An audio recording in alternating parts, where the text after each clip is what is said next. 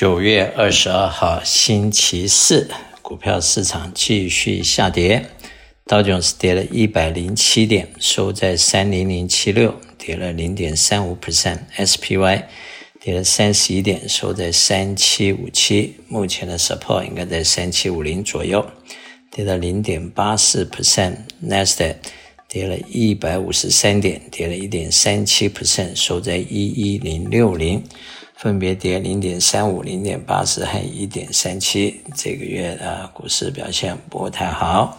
欧洲方面，英国负一点零八，德国负一点八四，法国负一点八七。亚洲方面，日本负零点五八，香港恒生负一点六一，中国上海负零点八八。再来看一下。债券市场，债券市场目前以美国来说，十年债券收在三点七一，涨了不少，涨了三点七一。加拿大三点一二，巴西十一点六六，墨西哥九点二九。欧洲方面，德国一点九六，法国二点五二。荷兰二点二六，瑞士一点二七，亚洲方面，日本零点二二，新加坡三点二二，南韩四 percent，印度七点二六。那么美国的短期债券也都升了不少。目前来看，Treasury Bills 呃三个月已经到三点一七，六个月三点八六，一年四个 percent，两年四点一二，五年三点九四。十年三点七一，三十年三点六四，代表恐慌和这个 greedy 的指数已经跌到二十九，就有七十一 percent 看坏市场，这反而对市场来讲是一个好事情。如果继续下跌，跌到百分之八十以上，看坏市场，市场也就跌得差不多了。目前在百分之七十，可能还会再跌一些。那么。美元的指数已经升到了一百一十一点二六，超过了一百一十，还超出去，所以美元对人民币像是七点零八，人民币也开始贬值，冲破了七。美元对日元一百四十二点四，对欧元一点零二，欧元和日元最惨，大约跌了二十几个 percent，人民币大约跌了 ten percent。联邦的利息现在，其实昨天加了三个 quarter 以后，Federal 已经在三到三点二五。一般的说法，它有可能会一直上升到四到四点五之间。比较悲观人认为会到四点五，乐观认为是四。呃，目前我们的看法就是四到四点五。因此，在十一月、十二月的 Federal Meeting，十月份没有休会，都会再继续加利息，这是一个比较可能发展的方向。那么黄金现在一千六百七十九块五毛，黄金跌破了一千七百块，是相对比较低点。呃，这个小麦涨到了九百一十块七毛五。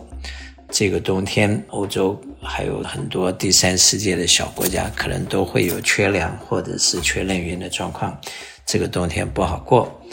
在目前的市场，投资人最主要的要用平常心来看待市场。其实每到十年、十二年。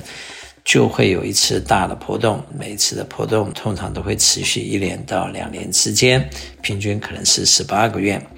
不过投资市场其实就像生活一样，每过一段时间都是会有一些变动，都是会有一些灾难的，呃，并不是只有投资市场是如此。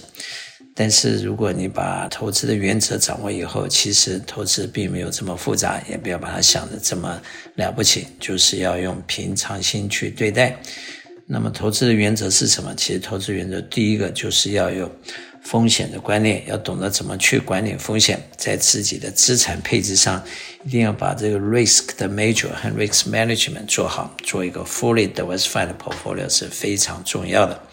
第二个就是要有品质管制的观念，不要买乱七八糟的东西。如果买的是好东西或者一些指数，即使跌下去，将来都还有机会反弹回来。如果是一个品质差的股票，有可能跌下去就永远不回头。另外一个就是投资的原则，其实就是低买高卖，然后长期持有。那么在目前的情况之下，在你的 portfolio 最重要的，除了风险管理，就是要多放一些保本的产品，而且在保本的原则下，又会产生比较高的这个 fixed return。这里面包括政府的债券，或者是 muni 呃，或者是 I bond。或者是一些 preferred stock，目前固定利率已经到四 percent 了，甚至有有的已经到了四点六五、四点七的状况。因此，比前段时间 CD 和存钱只拿了一两个 percent，甚至更低，会好很多。当然，现在 CPI 是八点三，还是很高的。因此，四点五、四点七并不能完全解决问题，但至少比前段时间完全没利息会好一些。啊，加上它没有风险，因此在资产配置上可以考虑做一些配置。我是肖英祥，我的电话七三九八八三八八八，谢谢。